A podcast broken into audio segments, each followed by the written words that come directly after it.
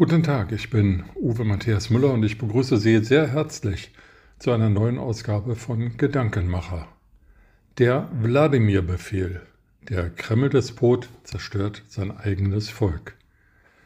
Sechs Wochen vor dem Ende des Zweiten Weltkriegs standen amerikanische und englische Armeen tief im Westen des Deutschen Reiches am Rhein.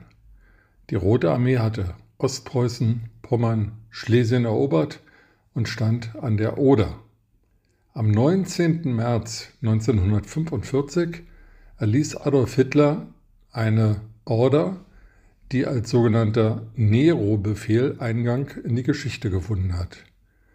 In diesem nach dem Kaiser des Römischen Reiches, der seine eigene Stadt angezündet hatte, benannten Nero-Befehl befahl der sogenannte Führer der Wehrmacht, der SS und den örtlichen Parteiführern, sämtliche Lebensgrundlagen des deutschen Volkes zu zerstören.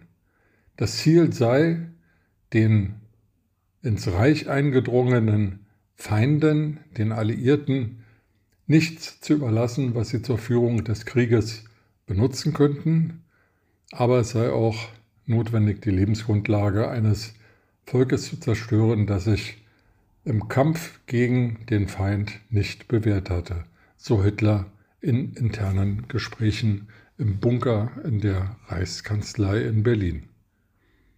Der Nero-Befehl hatte historische Vorbilder.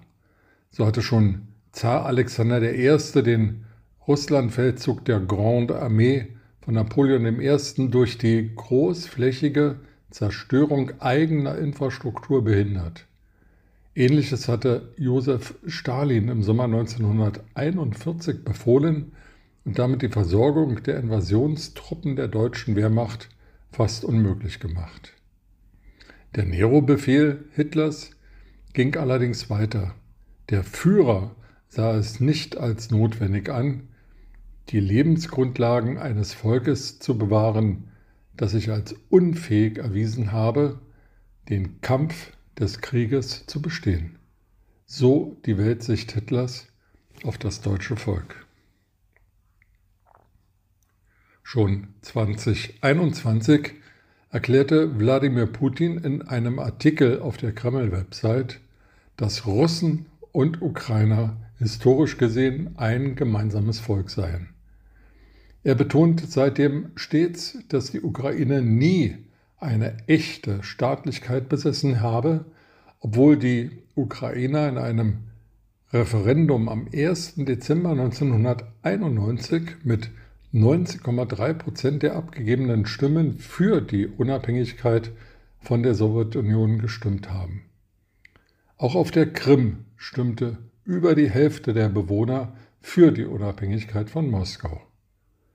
Dennoch sei die Ukraine Bestandteil Russlands, er wolle die Ukrainer von dem narzisstischen Regime in Kiew befreien, so Putin in seinem Rechtfertigungsversuch für den russischen Aggressionskrieg gegen die Ukraine. Stellt sich die Frage, warum der Kreml-Despot nicht nur die Armee und militärische Infrastruktur der Ukraine bekämpft, sondern Kindergärten, Schulen, Theater, Kulturschätze, Krankenhäuser, Bahnhöfe, Wohnviertel, Wasserwerke, Stromanlagen, Atomkraftwerke seines eigenen Volkes bombardieren und zerstören lässt. Dort, wo die enthemmte russische Soldateska wütet, hinterlässt sie Massengräber mit gefolterten und ermordeten Zivilisten, Kinder, Frauen, alte Männer. Das, was in der Ukraine seit dem 24. Februar 2022 passiert, ist kein normaler Krieg, der den Völkerrechtsnormen entspricht.